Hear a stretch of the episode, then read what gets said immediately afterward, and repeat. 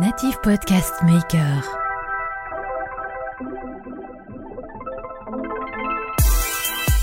Un recruteur, en effet, il faut pas qu'il passe une journée à répondre non à des candidats. C'est pas possible. Il faut lui donner l'outil qui lui permet d'aller vite. En revanche, il faut qu'il passe une journée à analyser les meilleurs profils. Tous les jours, euh, nos candidats filment l'équivalent de Titanic en durée euh, de vidéo tous les jours. Donc il y a 3, 3h30 de vidéo qui est filmée par les candidats euh, tous les jours. Ce candidat qui aujourd'hui a été refusé, peut-être que dans deux ans, il sera peut-être intéressant pour moi. Il aura eu d'autres expériences, donc il pas, faut pas gâcher cette cartouche-là en fait. Bienvenue dans votre Learning Expedition, le podcast qui accélère vos transformations.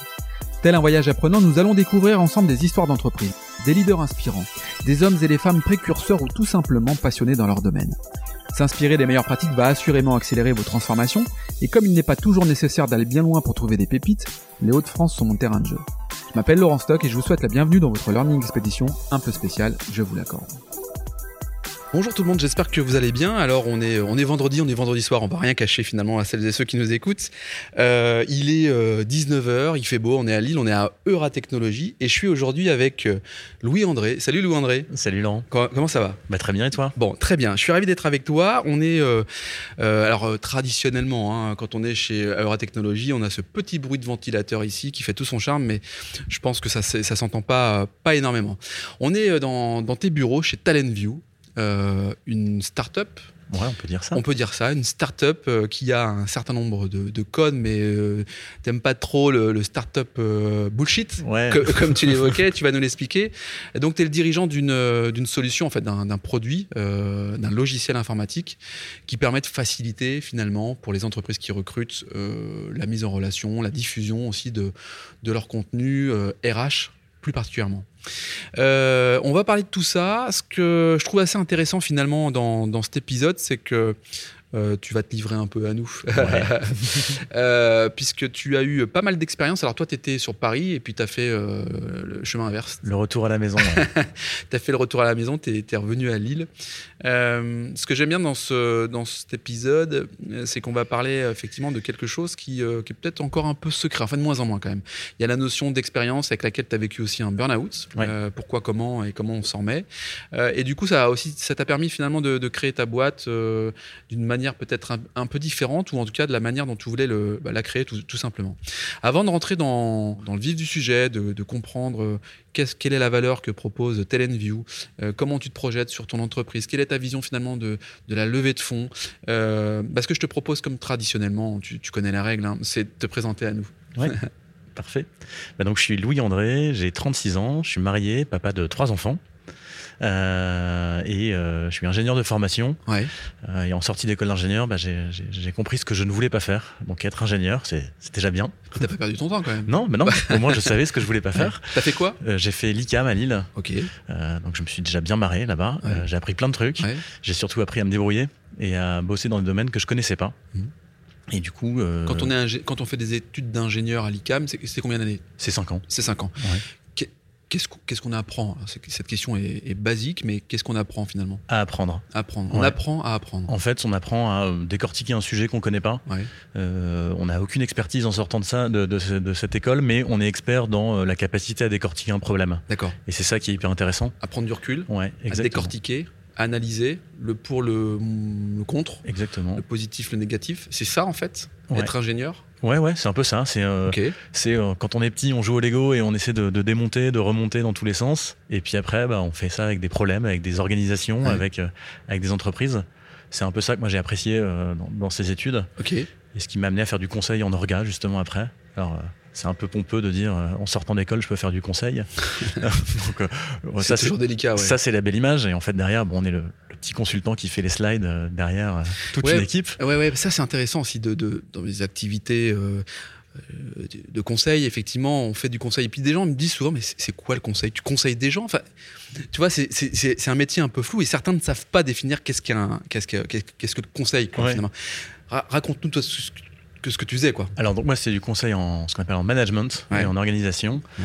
Donc euh, on s'adressait à des donc c'était un, un grand groupe. hein. C'était euh, euh, pour pas le cacher une boîte qui s'appelait Ineum qui est devenue Wavestone maintenant. Mhm. Donc un gros cabinet de, de conseil et on est amené à, à travailler pour des grandes entreprises qui ont des problématiques Ouais. qui peuvent pas nécessairement traiter en interne ou qui n'ont pas forcément les ressources pour le traiter en interne. Mhm. Ça va de la réorganisation d'un pôle de, de l'entreprise à, euh, moi j'ai pu travailler par exemple sur le, toute la légalisation des paris euh, pour une boîte qui s'appelle BetClick. BetClick, ouais. Euh, j'ai commencé en mission comme ça chez BetClick et j'étais recruté après par BetClick et je bossais avec, avec l'équipe dirigeante pour monter ce fameux dossier pour devenir légal. ok. Donc voilà. Parce qu'à l'époque, en France, c'était pas légal, je Ouais, pense. exactement. Ouais. Donc en France, il y avait une partie de l'équipe, le reste à Londres. Ok.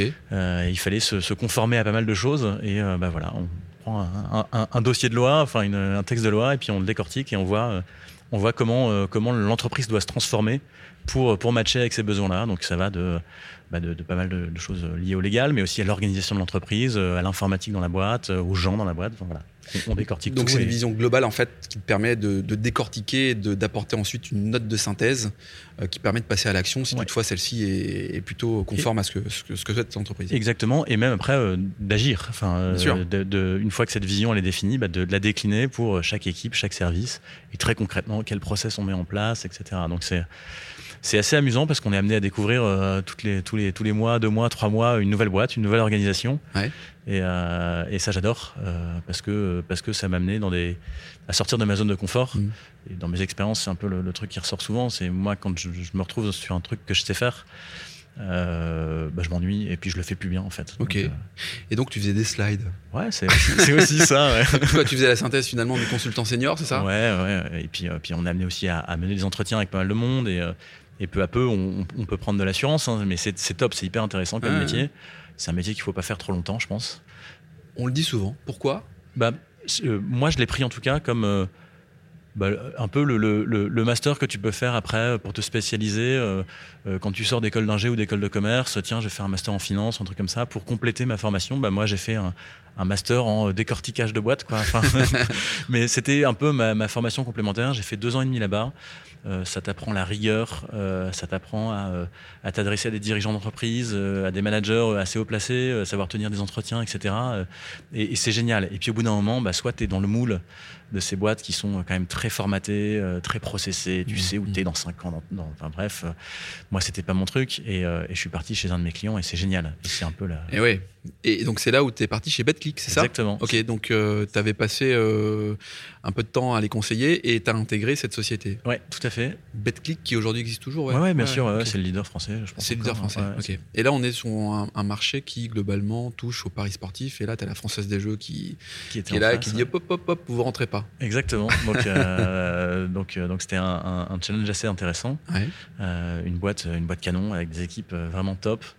Euh, un, un peu ce qu'on peut appeler maintenant la scale-up, hein, la boîte qui a fait un peu la preuve de ce qu'elle pouvait faire, euh, euh, qui sortait un peu de son côté euh, pirate parce que parce que illégal et qui devenait légal, et, euh, une aventure hyper intéressante euh, pour développer des nouveaux produits. euh, C'était top. Ça, c'est quelle année? C'était en 2011. D'accord. Ouais. Et t'es resté combien de temps là? Eh ben, je suis resté euh, un an et demi. Et puis, en fait, euh, on est venu me chercher, euh, parce que je suis un passionné de voile à côté, euh, et euh, une boîte de jeux vidéo de voile, euh, chercher un chef de produit pour, pour piloter le jeu du Vendée Globe. Ok. Cette boîte s'appelle Virtual Regatta. Ouais. Et donc, j'ai intégré Virtual pour devenir chef de produit, euh, d'abord sur le Vendée. Ok. Et donc, euh, dans cette boîte, c'est là où on fait le, le lien finalement avec euh, une expérience que beaucoup vivent finalement, de plus en plus en tout cas. On parlait tout à l'heure de, de, de cette notion de burn-out. Donc, tu rentres dans cette entreprise. C'est- quoi le. Tu, tu sais décrypter aujourd'hui euh, qu'est-ce qui fait que quand tu rentres avec la banane dans une entreprise, euh, qu'est-ce qui, comment on prévient finalement le burn-out, tu vois? C'est un cheminement, c'est quoi? C'est Alors, Euh, moi, pour être très franc, c'est le truc dont tu, tu te rends pas compte, en fait. Tu le sais pas. Ouais. Les gens autour de toi peut-être le voient. le. Moi, c'est ce qui s'est passé, en tout cas. Mais. euh, Mais parce que trop de boulot, parce que trop de pression, parce que C'est- C'est un, un peu un tout. Alors après, euh, j'ai pas, euh, j'ai pas, euh, je détiens pas la vérité. Donc je pense qu'il y a, il y, a, il y a plein d'expériences différentes, il y a plein de niveaux, il y a plein de trucs. Donc voilà. Moi, ce qui s'est passé en tout cas, c'est que métier passion. Euh, J'évolue dans cette boîte. Bon, je fais, un- je fais une sortie pendant un an de cette boîte parce que euh, petite pause pour aller diriger notre boîte. Puis je reviens dedans pour devenir DG euh, de. Virtual. Et c'est là où ça se ah t'es complique. devenu DG de ouais. Ok. parce que euh, le créateur, euh, qui était l'actionnaire principal, avait besoin de lâcher un peu de l'est, euh, se concentrer sur son expertise, qui était le monde de la voile, et moi, euh, développer le produit. Euh, et, euh, et en fait, métier de rêve, parce que je suis passionné de voile, euh, c'est top. Euh, et un boulot dingue, une pression surtout très très forte, Ouais. avec des gens qui sont pas forcément, alors, je vais dire le mot bienveillant, sur un truc, euh, on tartine partout. On peut le comprendre. Mais en tout cas, voilà, pas forcément le mode de management qui me, qui me plaisait, pression forte, et en même temps une pression que je me mettais moi aussi. C'est-à-dire que quand c'est le job de tes rêves, euh, tu te dis, bah, tu peux pas te planter, mec, euh, fonce. Donc, euh, donc j'y vais à fond, euh, et puis arrivent bah, tous les symptômes que, que certains peuvent connaître. hein. Tu dors plus, tu broies du noir, perdu euh, 15 kilos, Ah voilà. et puis un beau matin, ma femme me dit, écoute Louis, t'es gentil là avec tes conneries, mais je t'ai pris un rendez-vous chez un psychiatre. Et, D'accord. et voilà, quoi, faut mettre des mots sur ce qui se passe. Carrément, et, et puis voilà, c'est comme ça que tu te rends compte que qu'en fait tu vas dans la mauvaise direction. Euh, tu fais des- tu fais une erreur et alors c'est marrant enfin c'est marrant non c'est pas marrant du tout Euh, je me souviens toujours de ce jour puisque c'est le c'est le jour des attentats de Charlie Hebdo et euh, Donc on est en au janvier demi- euh, 2015 un truc Ouais, comme ça, ça. hein. Et, et- et ça- voilà ça marque le poum la prise de conscience mec et en fait tu perds ton temps Stop quoi. tu perds ton temps et donc et donc fais autre chose.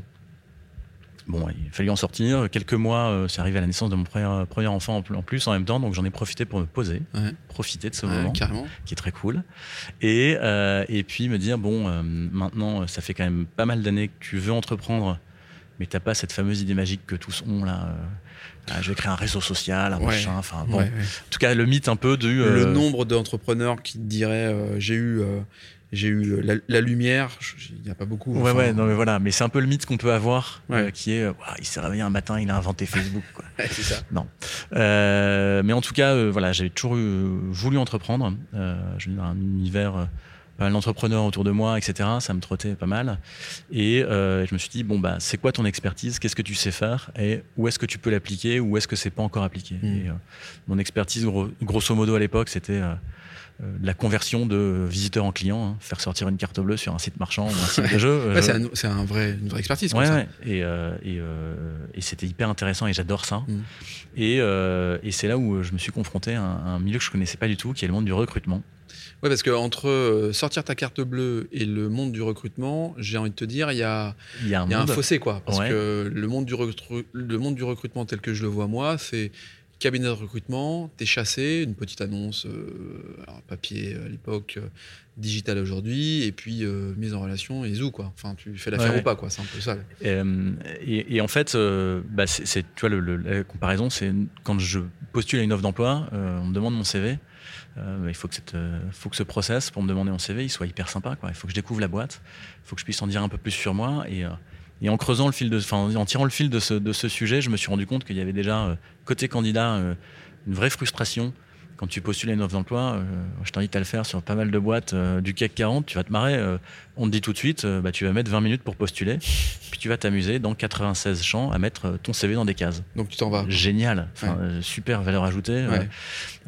et à la fin, Toi, quand- tu dis en fait, c'est la première, première porte d'entrée de la marque employeur, quoi. Exactement. Mm. Et en fait, bah, tu vois, on dit toujours ouais, la, la poignée de main est hyper importante. Bah, c'est la poignée de main de l'employeur avec le candidat. Ouais.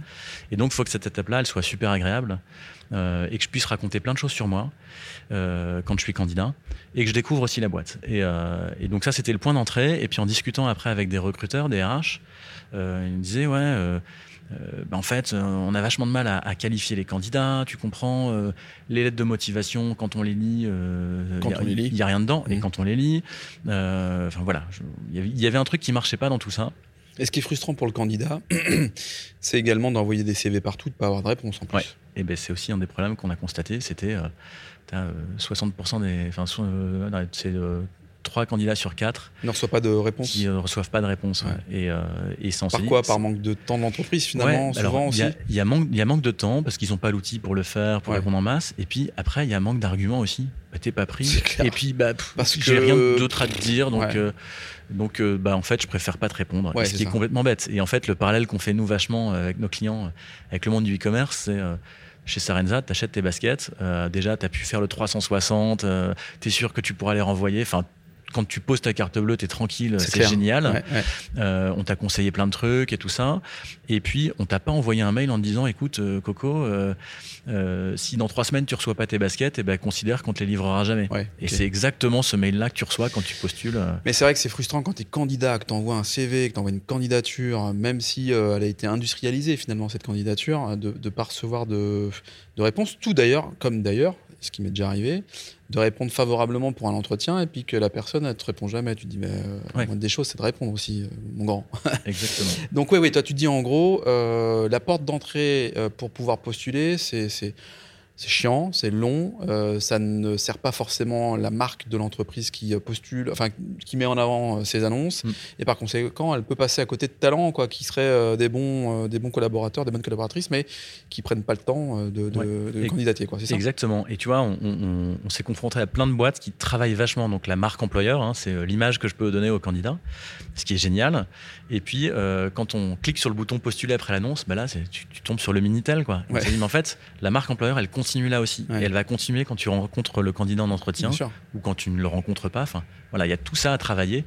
Et c'est hyper important. On, par- on parle de quoi? On parle d'expérience client, c'est ça? Ouais. Euh, Exactement. Euh, comme- parce que du, du- coup, quand on parle de, de recrutement, il y a des. Tu, tu me parlais de piliers tout à l'heure, tu Mm. me parlais de euh, d'XP candidat, Ouais. de performance recruteur, de data analytics. Ouais. Qu'est-ce qu'on fait avec de la data analytics finalement Bah, quand euh, Alors, c'est les grands mots, hein. ouais, les analytics, la data, euh, data is king.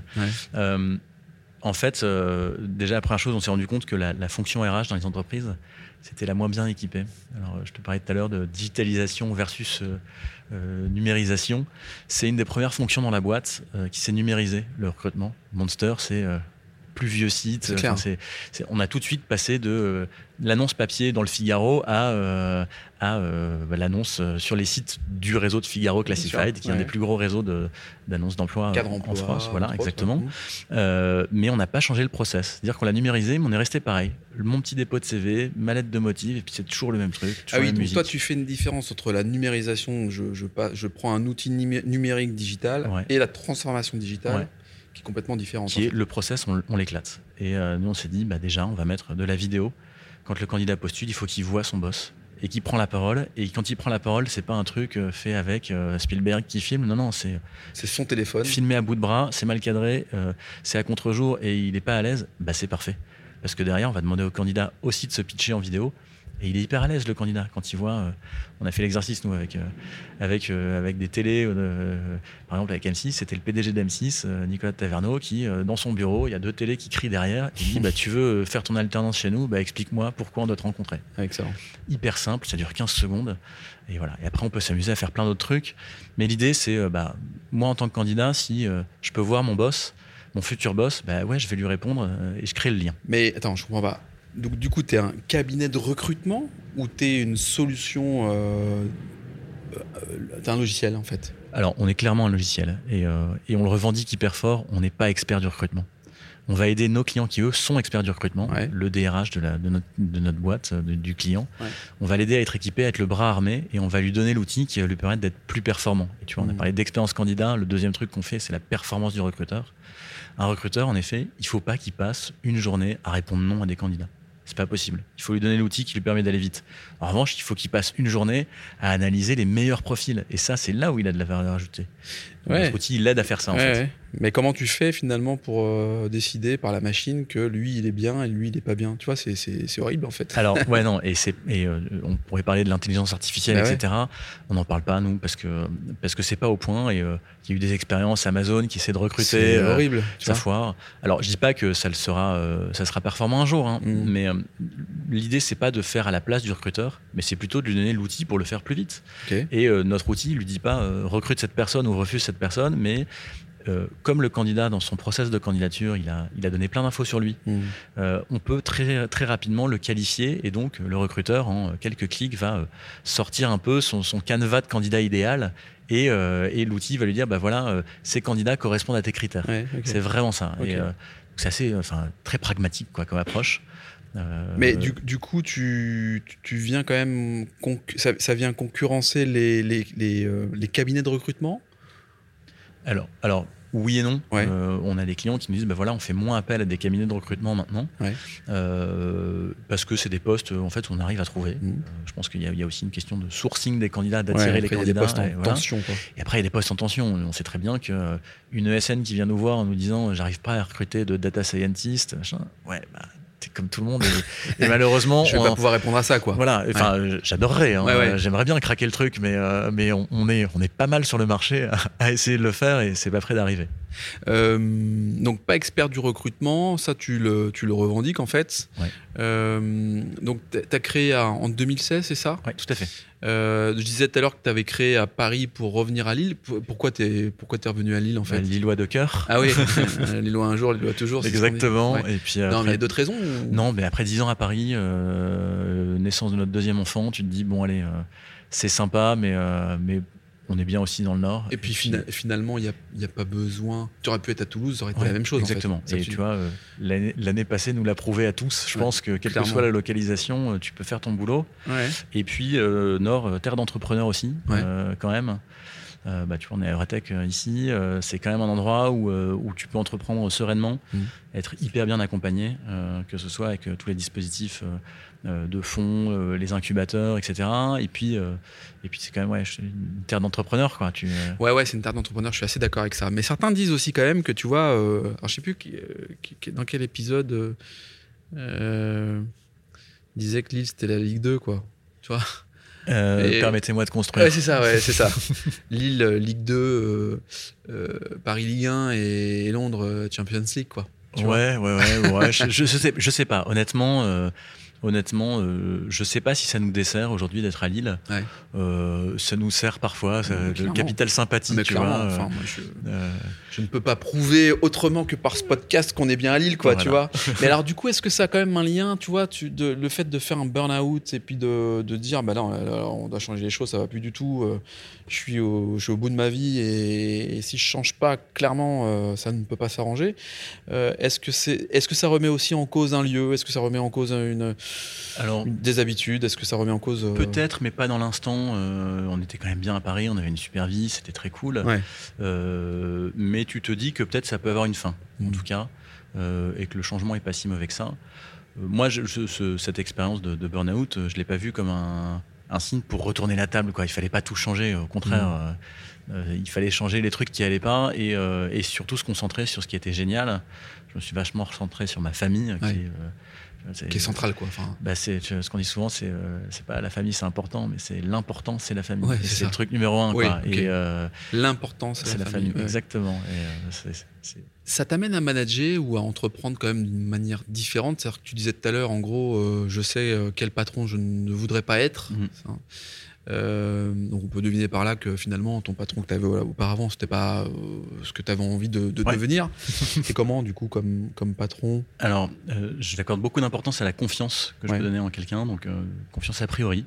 Il faut pas trahir cette confiance, mais ça c'est normal. Bon a priori quoi. Ouais, exactement. Euh, les gens sont bons. En plus, si tu les as bien recrutés, parce que tu as utilisé un super outil pour ouais. les recruter. Ouais. Non, mais très sérieusement, je pense que voilà, les gens ils viennent pas, euh, ils viennent pas dans ta boîte pour faire n'importe quoi.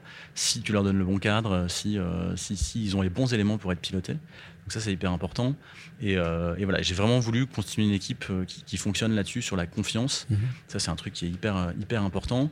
Euh, et, et tu vois la responsabilité de chacun. Et quand je dis responsabilité, c'est pas le poids sur les épaules, mais c'est plutôt, bah, tu as un périmètre, Mhm. tu es, libre d'intervenir dedans dans ce périmètre. Après, euh, moi, mon rôle en tant que manager, c'est de te donner les moyens de le faire et de le faire bien. Donc, euh, si, si tu viens euh, bosser dans, dans ma boîte, c'est que tu es meilleur que moi sur ces sujets-là. Mhm. Et donc, c'est, c'est- moi, je dois juste te donner les moyens de, de- de faire bien ton boulot. Et je pense que c'est essentiel. Sinon, bah, je serais tout seul à faire ma boîte si je savais tout faire. Et euh, ça n'aurait aucun intérêt. Ouais, ça c'est, un peu compliqué quand même, Voilà. effectivement. De... Parce que du coup, combien de collaborateurs? Aujourd'hui, on est 15. 15 et t'as démarré ici à Lille? Euh, on était 5. T'es cinq, ouais. ouais, ouais, donc euh, Ouais, là, on a pas mal accéléré euh, cette année. On est passé de 5 à 15. pas mal. Ouais, c'est top. En cool. autofinancement ou en. On a fait une levée de fonds euh, Ouais. avec, avec deux fonds lillois euh, et qui nous permet d'accélérer. Et, euh, et en plus, le marché est super porteur. Alors, au-delà juste euh, du Covid qui, euh, qui, qui a un peu chamboulé le recrutement et le recrutement à distance et qu'on permet de faciliter, il y a, ça a quand même été une période pour se poser pas mal de questions pour les, pour les RH, pour les entreprises Mhm.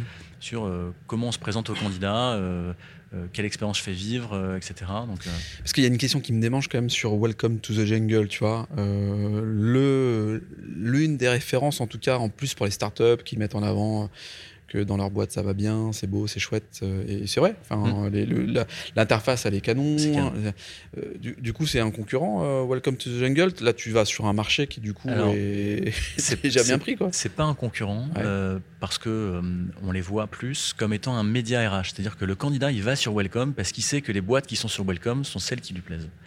Et, et- et, tu vas sur Welcome, tu as beaucoup de startups. Alors il y a des grands groupes aussi hein, qui essaient de, de profiter un peu de cette image, cette image de Welcome et c'est- c'est très bien. Et on a des clients qui sont sur Welcome et leurs candidats viennent de Welcome, mais après la candidature elle se passe chez nous. Et, euh, et donc pour nous c'est une source de candidature. Euh, et puis après, Welcome s'occupe d'une petite frange de boîtes en France, Ouais, euh, ouais, qui ouais, sont les startups, alors dont on parle beaucoup et dont on s'intéresse beaucoup. Et, mais en fait, il y a plein de boîtes derrière qui recrutent et qui n'ont pas les moyens de, de, de, de- de travailler leur marque employeur euh, aussi facilement. Euh, et ben on les aide, on les aide nous à, à avoir un parcours, un parcours candidat sympa. Ouais, parce que pour bien comprendre, toi, tu as une marque qui s'appelle Talent mais qui est, qui est pas visible du grand public, c'est ça? Pas du tout. ouais. En fait, t'es quoi, une marque blanche, c'est ça? Ouais, C'est une exactement. interface? en marque blanche. Et, euh, et demain, tu vas postuler dans plein de boîtes euh, euh, de la région ou d'autres. euh, bah, tu, tu- tu vas postuler chez La Redoute, tu passes chez TalentView, en fait. Mais, mais on n'a aucun intérêt, j'ai pas de problème d'ego là-dessus, à ce qu'on soit connu des candidats. C'est quoi T'as un modèle SaaS T'as un modèle. euh, On est en SaaS, donc euh, c'est un abonnement, euh, un abonnement annuel en fonction du nombre de recruteurs dans l'entreprise. Et l'idée, c'est de les accompagner là-dessus. Et on a quand même une, une, une conviction qui est vendre juste un outil. C'est bien, mais accompagner derrière le recruteur euh, avec du service euh, pour l'aider à analyser euh, son process, c'est mieux. Ouais. Bah, c'est ce qui fait qu'en plus, il reste sur ton outil, quoi, parce Ouais. que tu l'aides à bien l'utiliser et à en tirer les bonnes infos. Donc, c'est ce qu'on ce qu'on fait avec nos clients. T'es plus tolérant à l'égard des collaborateurs? C'est-à-dire que on se plante tous, quoi. On fait tous des erreurs. Euh, je te disais comment, quel type de patron tu es. Est-ce que tu est-ce que es tolérant à, à- à l'erreur en fait et au fait parfois de refaire cette même erreur? Alors, ouais, carrément tolérant à l'erreur. Et limite, si tu fais pas d'erreur, c'est peut-être c'est peut-être que tu prends pas trop de risques, euh, pas assez de risques sur ce que tu fais. Donc, euh, carrément tolérant à l'erreur. Après, il faut que ça serve à apprendre. Si tu n'apprends pas de tes erreurs et euh, si tu répètes toujours la même, euh, la même bêtise, Ouais, Ça sert absolument rien. ça sert à rien. Et Ouais. puis, c'est que bah, t'as t'as pas envie, t'as pas envie d'avancer, quoi. Donc euh, Mm, voilà, il faut pas non plus être, c'est pas non plus le monde des bisounours. et voilà, on est une boîte, on est là pour, bah, pour, pour gagner de l'argent, pour, pour grossir, pour, pour, pour tout ça.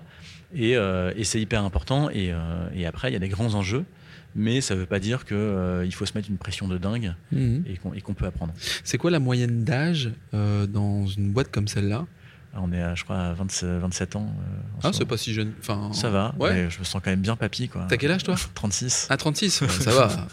Ça va. Je suis, le, je suis le seul à avoir connu Tchernobyl, quoi.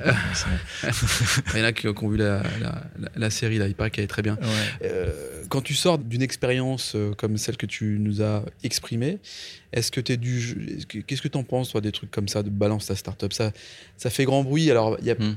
c'est, donc un, un mouvement finalement de, de- de- d'anciens collaborateurs qui sont, euh, qui sont pas contents pour certains, qui se sont fait harceler pour d'autres, qui euh, s'expriment parfois peut-être euh, manière un peu euh, exagérée euh, Hmm. parfois. Euh, Qu'est-ce Bah, que t'en penses de ça? Parce que peut-être tu peux être confronté à ça finalement. Tu peux Ouais, avoir un collaborateur qui se barre en disant euh, Bah, J'espère que ça m'arrivera jamais, Ouais. euh, parce que ça veut dire que j'ai pas bien fait mon boulot. Euh, ce qui me gêne, c'est que on présente toujours le côté négatif. Et du coup, on va associer assez rapidement le, la start-up, ce monde impitoyable. C'est pas vrai, en fait. Il y a des super histoires aussi. Et j'aimerais bien qu'il y ait un euh, montre ta start-up, tu vois, le, le- le- le pendant, Ouais. euh, euh, qu'on fasse, qu'on fasse, qu'on fasse ça. Maintenant, il y, a, il y a comme dans toutes les boîtes, en fait. En fait, c'est balance ta boîte, je pense. Hmm. Il y a plein de boîtes où ça se passe mal. où ça se passe mal. Et c'est pas c'est c'est pas juste la start-up, c'est dans tout type d'entreprise, c'est tout type d'organisation. on, on pourrait dire ça, c'est parce que quand on dit balance sa start-up, on, peut, on pourrait penser que des start-up qui ont fait une levée de fonds incroyable Mm. euh, pourrait avoir une forme de pression au résultat, du coup, qui fasse qu'il n'arrive pas à gérer cette pression et qu'il soit exécrable avec les collaborateurs. C'est- sans doute une conséquence, Tu enfin, peut-être. Et je, je- une fois de plus, euh, je ne détiens pas la vérité. euh, et euh, ça fait partie des observations qu'on peut tous faire. On ne sait pas comment ça se passe sous le capot. Mais, euh, mais euh, moi, ce que j'ai envie de dire, c'est bah, si t'es pas content dans ta boîte, va-t'en. Quoi. Enfin, fais autre chose. euh, Vas-y, trouve, trouve l'endroit où t'es bien. Ouais. quoi. Euh, Alors ça, c'est un truc que je me disais euh, très très longtemps. Je me suis pareil. Bah t'es pas content, barre-toi, tu vois. Et, en soi, euh, c'est pas faux. Et, en même temps, je me dis, bah si t'es pas content, barre-toi. Bah ok, mais euh, est-ce que tu peux pas te remettre en cause déjà? Parce que Oui. voilà. Et en fait, euh, t'es pas content, barre-toi. Je crois que c'est pas simple pour tout le monde de prendre la décision de partir. Alors, le risque, tu vois? Ouais, le risque, il, est dur à, à assumer, à comprendre. hein. Donc, euh, c'est une fois de plus, ce que je disais tout à l'heure. hein, il ne s'agit pas de retourner la table à chaque fois qu'il y a un truc qui va pas. Quoi. Euh, je pense qu'il faut, il faut aller parfois par petits, euh, par petits crans, quoi, Ouais. sinon t'as pas fini. Mais, mais non, non, je, je- tu vois, ça me fait marrer. Le jour, j'ai un bouquin qui s'appelle Ne dites plus jamais bon courage. Euh, Philippe Bloch, Ouais, qui est intervenu sur ce podcast qui aussi. est, qui est canon. Euh, alors c'est marrant, c'est rapide à lire et tout ça, mais en fait c'est voir le bon côté des choses Ouais. aussi, quoi. Ouais. C'est ça qui est hyper important, c'est ça que je trouve hyper important, c'est euh, euh, arrête, arrête de te plaindre et vois aussi le bon côté des choses. Et, euh, et s'il y a des choses qui vont pas, bah, tu les changes, alors peu à peu, euh, voilà. Mais euh, euh, c'est- comme ces potes qui habitent Paris et qui te disent toujours Ah, Je rêverais d'habiter euh, en province, c'est trop cool. Ah, t'as une grande maison, c'est génial. Bah, viens. Bah viens, mais que tu veux ouais. Bah viens, passe Ouais, à mais tu vois, j'ai un boulot. Bon, bah alors, si c'est ton boulot qui est intéressant, enfin qui est le plus important pour toi, bah voilà, vis-le à fond, Ouais. profites-en à fond, quoi. Mm. Et en fait, euh, voilà, fixe-toi euh, plutôt sur les choses qui sont positives plutôt que le, le reste qui te, qui te pourrit la vie, quoi. Ça, je crois que c'est un.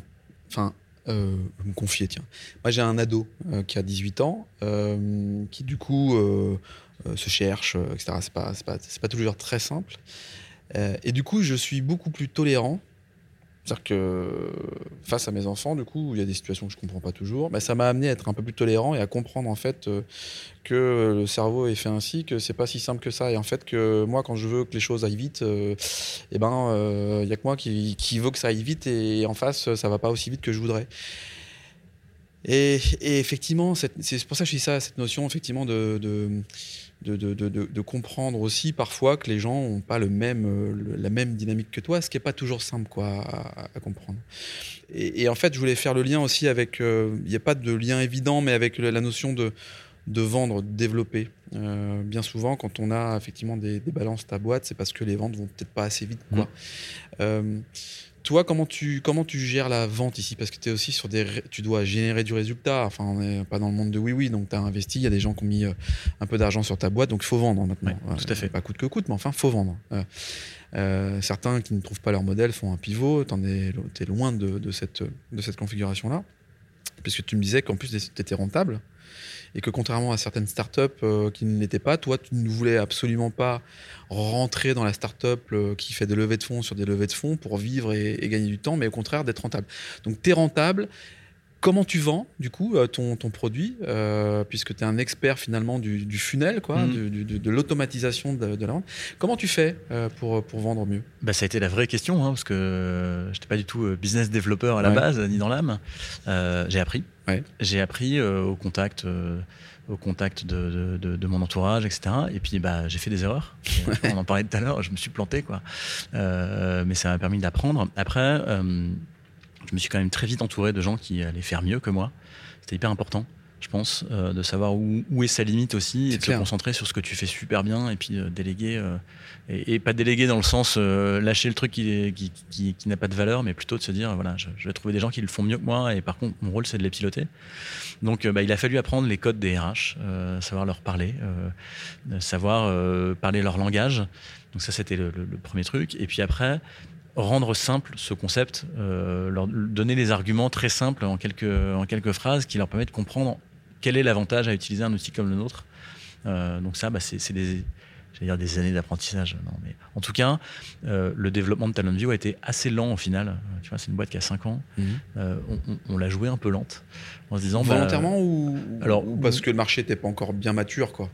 C'est un peu la combinaison de, Ouais. de, de- de- oui, un marché qui n'était pas forcément mature, une équipe qui l'était pas non plus, Ouais. euh, tu vois, et moi le premier. Ouais. Et puis cette volonté de se dire, on enverra le pâté, on ira super vite quand on aura des super histoires à raconter. Ouais. Quand on aura des cas concrets où, tiens, euh, bah, tu vois là, euh, ça fait 58 qu'on fait les recrutements euh, d'alternants chez M6. C'est canon de le raconter. euh, et, euh, et- et voilà, avoir des, des- des exemples très concrets, des résultats très concrets de ce qu'on a pu faire. Après, ça te rend euh, Ouais, un l'accélération Un, beaucoup plus. un client en amène un autre, Voilà. etc., etc., etc. Tes références, c'est quoi Donc M6, c'est une belle référence. Ouais, M6, TF1, euh, bah, La Redoute, on en a parlé tout à l'heure. euh, on bosse pour KFC, Otakos, Vinci Énergie, et puis, euh, bah, et puis plein de boîtes qui sont beaucoup moins connues, qu'on qu'on- qu'on connaît ou qu'on reconnaît de temps en temps. Mais on a ouais, un peu plus de 70 clients aujourd'hui et on gère euh, plus de 700 000 candidats euh, par an, en fait, euh, qui passent. aujourd'hui. Ouais, ouais. c'est- Voilà, et donc le, le, moi, le chiffre que j'aime bien donner, c'est que tous les jours, nos candidats filment l'équivalent de Titanic en durée de vidéo tous les jours. Donc il y a 3, 3h30 de vidéo qui est filmée par les candidats tous les jours. Mais du coup, la vidéo, c'est pas toi qui l'a. Toi, tu peux fournir que le, le, le, soft. Le, soft, en fait. Ouais. hein. la vidéo, le contenu, c'est les sociétés qui Exactement. le font par Ouais, elles-mêmes. tout à fait. D'accord. Tout à fait. Et d'ailleurs, souvent, elles l'ont déjà ce contenu. C'est juste qu'il n'est pas mis en avant euh, au bon moment devant le candidat. Donc nous leur dit, ben, on va recycler des trucs qui sont canons chez vous, mais euh, votre fameuse vidéo euh, Il faut la corporate mettre, là où il y a où il y a 10 vues sur YouTube, euh, bah, c'est vous les 10 vues. Donc nous on va la mettre au bon endroit au bon moment. Euh, C'est quoi la suite pour Talentview, du coup, la, la, vision que tu peux avoir? Est-ce que tu vas en faire une, une entreprise qui se fasse racheter plus tard parce qu'il y a un super soft et que le marché. Parce que, en fait, ton marché, il n'est pas limité, là, Non, globalement. non, on peut partir à l'étranger. Tu peux- on tu peux partir à l'étranger. euh, Qu'est-ce qui fait que demain, tu partes à l'étranger? Est-ce que c'est la volonté du dirigeant ou est-ce que c'est tes clients qui peuvent t'amener aussi euh, à l'étranger? Alors on le fait déjà en fait avec nos clients français. ouais. Euh, euh, on est parti dans pas mal de pays, au Brésil, en Suède, en Angleterre, pour des groupes français qui recrutent, qui recrutent à l'étranger. Alors moi, mon analyse de, de, de cet univers-là, c'est que le recrutement c'est quand même très culturel. Mhm. Et d'un pays à l'autre, on va pas recruter pareil, c'est pas les mêmes codes. Donc on sait que si nous euh, on, veut, on veut partir à l'étranger, on va s'appuyer quand même sur des relais locaux Eh oui. euh, qui ont ces codes-là euh, locaux. Tu vois, tu as des pays où avoir une photo sur son CV, c'est impossible. Ah, donc tu as, une, une culture différente dans chaque pays pour recruter. Donc, Ouais. le, CV, enfin, le CV dans certains pays, euh, t'oublies euh, oui, il peut être dépassé parfois. Ouais. Après, euh, tu en France, le CV, c'est le, le code. Donc, avec notre outil, on peut recruter sans demander le CV. On avait Ouais. fait des tests pour le, Ça marche dans, pas. dans le retail. Ça marche pas. Pourquoi? Parce que le candidat dit j'ai pas pu postuler puisque j'ai pas donné mon CV. J'ai pas postulé. Ah oui. Et c'est pas encore rentré dans le dans le. Dans les codes, Attends, en même temps, tu, tu sais quoi la porte d'entrée si t'as pas ton CV, tu vois? Bah, tu peux questionner le candidat sur euh, tes expériences. euh, Est-ce que tu sais faire ça euh, Ah oui. L'interroger sur d'autres trucs, le faire parler en vidéo, Ouais, ok. sans forcément demander son CV. Ok. Le CV est, euh, euh, tu vois, c'est- c'est une vue partielle de ce que tu es. Clairement. Euh, et, euh, Et puis que tu compresses pour que ça reste sur une page. voilà, tu peux raconter tout et n'importe quoi. oui, oui, c'est sûr. enfin, c'est- C'est c'est une vue. Euh, Je me suis toujours dit d'ailleurs, sur un, sur un CV, tu peux t'inventer un diplôme, quoi. Non, mais la vérité, tu Ah vois. bah oui, oui. Bon, faut pas le faire. hein. mais, mais tu peux, tu peux t'inventer un diplôme, tu peux. un- Enfin, Ouais, carrément. Bah, Il y a eu quelques histoires comme ça où on découvre que euh, En PDG euh, de telle boîte euh, n'avait pas fait euh, Dauphine ou je sais pas quoi. Enfin, euh, ouais, ça arrive, ça arrive. Après, euh, est-ce que tu te sers vraiment euh, ouais. c'est- Non, mais c'est pour ça que la notion de soft skills et puis finalement la relation aux autres, elle est plus importante, quoi. Tu observes une, euh, une formation, on observe donc une formation tout au long de sa vie professionnelle. Euh, toi, tu, tu, tu l'observes, tu sais l'analyser justement avec ton outil, tu sais euh, être un peu le, le miroir de ce qui, de ce qui se fait aujourd'hui du, du candidat type. Euh, Est-ce qu'il est diplômé à mort? Est-ce qu'il est peu diplômé? Est-ce que est-ce que tu as un, un peu, d- un peu d'analytique sur ce sujet-là? Ouais, en fait, on va, on va aider nous le recruteur à comprendre qui est son candidat type. Euh, et on va le faire alors, vraiment toujours avec cette approche un peu marketing. C'est-à-dire que quand on, lance un déploiement chez un client, on va lui demander c'est quoi ses personas de candidats? Donc, tu vois, on reprend les, codes du market. hein. Ton candidat type, euh, il est comment? Il s'appelle comment? Euh, Il sait quoi ses hobbies euh, Sur quels réseaux sociaux il va Mais un DRH, il doit halluciner. Il dit, c'est quoi un persona tu Ouais, bah alors on lui- explique et en fait on, on lui montre très concrètement derrière ce que ça va lui apporter de définir ça. C'est bah, comment je lui parle du coup? Est-ce que je le tutoie ou pas? Euh, euh, C'est quoi le ton que je vais adopter dans mes Alors tu communications? vois ça, putain, des fois, euh, quand je vois des annonces, hé, toi là, qui est le meilleur, je me dis, mais pourquoi l'entreprise, elle, elle emprunte le tutoiement, ça ne lui va pas, tu vois? Ben voilà, tu vois, c'est- exactement ça. C'est de se dire, euh, il faut avoir le, le- le bon code pour la bonne image aussi euh, Bah par ouais. rapport à ta marque. Et, euh, et voilà. Donc ça, c'est la première chose qu'on va définir avec eux. Et ça permet aussi de savoir où faut communiquer. Tu vois, nous, on a pas mal de clients qui me disent, ouais, on recrute des stagiaires, on a mis plein d'annonces sur LinkedIn, on n'a rien. Ouais, oui. Mais ton candidat, il est pas sur LinkedIn. Tu es allé sur Facebook, sur les groupes d'entraide de stagiaires, là. Balancer tes annonces en mode euh, euh, les gars, j'ai un bon plan euh, dans telle boîte, c'est génial. Ça, ça cartonne. Il faut aller chercher, il faut aller chercher le client là où il est. Bah, Ouais, c'est pareil. Il faut connaître les codes. Donc quoi. il faut, il, il faut aussi se poser ces questions-là. Et, et tu vois, c'est, les analytics, on va, on va, vont nous permettre d'interpréter ça. Et après, d'aller, d'aller mieux comprendre qui est le candidat type et surtout comment il se comporte. Tu vois, euh, on est capable maintenant de voir, nous, euh, bah tiens, euh, quand, tu, poses quelques questions au candidat dans ton tunnel de candidature, tu vois, à l'étape 3, là, la question 3, ça coince. Tu vois, on perd, on perd un quart des candidats. Pourquoi? Donc on va regarder la question, on va analyser ça et on essaie de, de montrer au recruteur euh, euh, bah, comment ça se traduit concrètement pour lui. Alors est-ce que c'est un choix ou pas hein, de filtrer Ouais, bien sûr. hein. Mais euh, tu vois, c'est comme le, le- le fameux taux de rebond qui est Mm. quand je regarde une page web, si la personne arrive sur la page et, et part tout de suite sans avoir d'action, c'est un truc qu'on mesure. Et ben on essaie de le traduire en acte très concret pour un, pour un RH. Quoi. Ton, ta- ton annonce, elle a un taux de rebond qui est élevé. C'est quoi? C'est c'est les, les gens qui arrivent dessus sont pas les bons. Euh, en gros, euh, tu fais une pub. euh, Ton annonce, c'est pas la bonne? voilà, de- ton annonce n'est pas diffusée au bon endroit ou est-ce que c'est le contenu de l'annonce qui est mauvais? Euh, tu, tu- tu as les bons candidats qui arrivent, mais c'est pas sexy. Donc, euh, Donc là, on est dans la performance de l'annonce, Mm. dans le, le ROI de l'annonce, dans le KPI de l'annonce, avec les nouveaux codes qui sont des codes digitaux. Quoi. ouais. Et tu vois, euh, justement, cette notion de ROI, euh, euh, elle, est- elle est assez neuve pour, euh, pour la fonction RH. C'est un peu la, la- la fonction euh, support qu'on Mm. considère dans les boîtes euh, et qui est un centre de coût très souvent. Alors, c'est pas systématique, hein, mais euh, ça dépend un peu des métiers. Mais je vais prendre le, le cas classique, c'est euh, la fonction RH qui est rattachée d'ailleurs euh, à une, sombre direction financière, un truc comme ça, ouais. euh, un peu à part. Euh, et, et- et nous, ce qu'on essaie de- de- d'aider euh, les RH à faire, c'est d'avoir un tableau de bord qui permet de montrer les gains de temps, le ROI sur bah, maintenant on, cible les annonces aux bons, aux bons endroits. voilà, donc euh, cette notion de ROI et enfin le DRH arrive au board avec, avec enfin, à, son, à son COMEX avec des indicateurs verts quoi. Ouais, clairement. Au lieu d'être juste un centre de coût. Et on va mesurer, par exemple, le, le- le NPS euh, candidat, donc le Net Promoter Score. Tiens, mes candidats, une fois qu'ils ont fini de postuler, est-ce qu'ils sont promoteurs de ma boîte? Et voir évoluer ce score-là dans le temps te permet de voir que bah, mes les actions que je fais sur ma marque employeur sont efficaces. Mais comment tu fais pour qu'un NPS, euh, pour qu'un an- un candidat qui est recruté du coup, hein, soit promoteur de ta marque? Alors, c'est pas que les, que les recrutés d'ailleurs.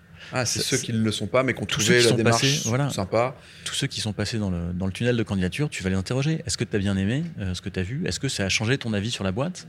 Euh, Et même euh, interroger les candidats qui ont été refusés. Se dire, bah, ok, tu as été refusé, est-ce que tu as compris pourquoi? Euh, Est-ce que, est que ça t'a aidé, ce qu'on a pu te répondre euh, pour améliorer ta candidature la mmh, prochaine mmh. fois voilà. et, et- et tout ça te permet de transformer ta marque employeur et de te dire, bah, le- ce candidat qui aujourd'hui euh, euh, a été refusé, peut-être que dans deux ans, ben, ben, il, sera peut-être intéressant pour moi. Il aura eu d'autres expériences. Donc il ne faut pas, faut pas gâcher cette cartouche-là, en fait. Ah oui, tu conserves en fait ta data pour, euh, pour la suite. Ouais. Et ok, ouais, je comprends, c'est clair. Euh, bon, tu connais le podcast, alors je vais te poser des questions que tu as préparées, je suis sûr. deux erreurs, tu sais, donc deux erreurs qu'on a pu commettre quand on est euh, euh, dirigeant, enfin Mhm. entrepreneur, qu'on entreprend des choses, en fait, et que tu aimerais nous partager pour éviter de les, de les commettre, pour Ouais. Nous faire accélérer certaines choses. Euh, alors non, je n'ai rien préparé. je suis très franc. Euh, deux erreurs. Euh, Peut-être la première, ça a été de, de passer trop de temps dans tous les trucs pour t'apprendre à être entrepreneur. Ouais. Tu vois, à, à écouter Les six conseils pour- voilà, ouais. les trucs, aller passer du temps dans toutes les conférences, machin. Et ça fait pas de toi un entrepreneur, Non. quoi. Ça fait de toi quelqu'un qui Faut a voilà, et voilà. Euh, Ouais. euh, time, time spent wishing is time wasted. tu vois. Arrête d'espérer et fais. Fais. Et, et plante-toi, et c'est très bien. Ouais, clairement. Euh, donc, Apprends. euh, ouais, et j'ai perdu un peu de temps au début là-dessus. Alors bon, bah, bah, il, est, il est pas forcément perdu. hein, il est voilà, ça m'a permis d'apprendre. Mais je pense que c'est important de vite mettre les mains dedans en fait. Premier truc. Euh, et le deuxième, la deuxième erreur. euh, euh, alors ouais, je sais pas si c'est une erreur. En tout cas, très vite savoir ce que tu as envie de faire euh, avec ta boîte et avoir une conviction là-dessus. Parce que euh, on est dans des univers. euh, on est, c'est sympa en France, on a un univers où on pousse vachement les entrepreneurs, donc c'est génial. Mais à mon, à mon avis, hein, enfin, en tout cas, il y, a- il y a un peu un schéma un peu trop classique qui est euh, tu crées ta startup et puis il y a l'espèce d'abac. Quoi. Mm. À, euh, à, de un, fonds. à un an, tu dois être en seed. À euh, deux ans, tu fais euh, ça et ouais. machin et truc. Et tu dois respecter ce code-là, etc.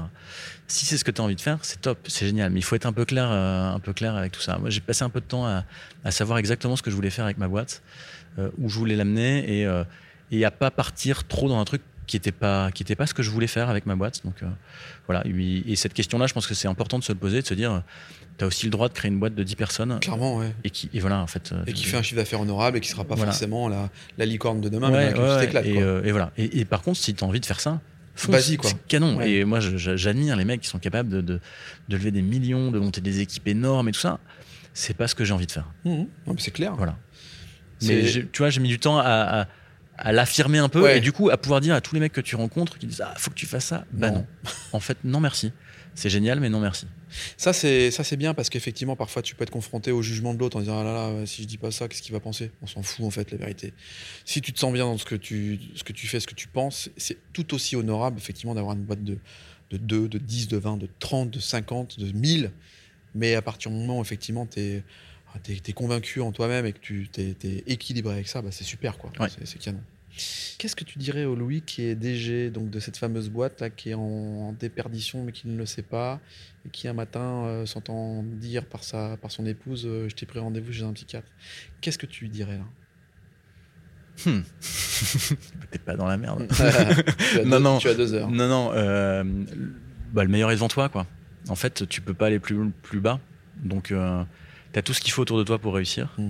Euh, et notamment la famille. hein, tu vois, je, Ouais, je ouais, leur dis, mais c'est hyper important pour moi. Enfin, ce support euh, que j'ai avec, euh, avec Cécile, il est hyper important. Et, et, et donc, tu as, tout ce qu'il faut pour réussir. Et vas-y, fonce, quoi. Fonce. Et tu vois, je- maintenant, je me dis, j'aurais dû commencer même plus tôt. Alors, c'est facile hein, de refaire l'histoire. Ouais. Euh, mais euh, mais euh, voilà, lance-toi. lance-toi et puis. Jean-Claude Duss, quoi. Oublie, euh, oublie que t'as aucune chance, fonce, au pire, Faut- ouais. euh, voilà, au pire tu réussiras, quoi. Ça. Voilà. Pas mal ça, Jean-Claude Duss. bon, très bien. Bah, écoute, merci beaucoup Louis. Merci de m'avoir ici accompagné à Eura Technologies. Merci, euh, merci à toi, c'est top. Je te Bon, remercie. merci. Et euh, quant à nous, les amis, on se retrouve euh, dès la semaine prochaine. D'ici là, profitez euh, du printemps, de l'été. On se retrouve euh, dès la semaine prochaine. Je vous embrasse. Prenez soin de vous. À bientôt. Salut.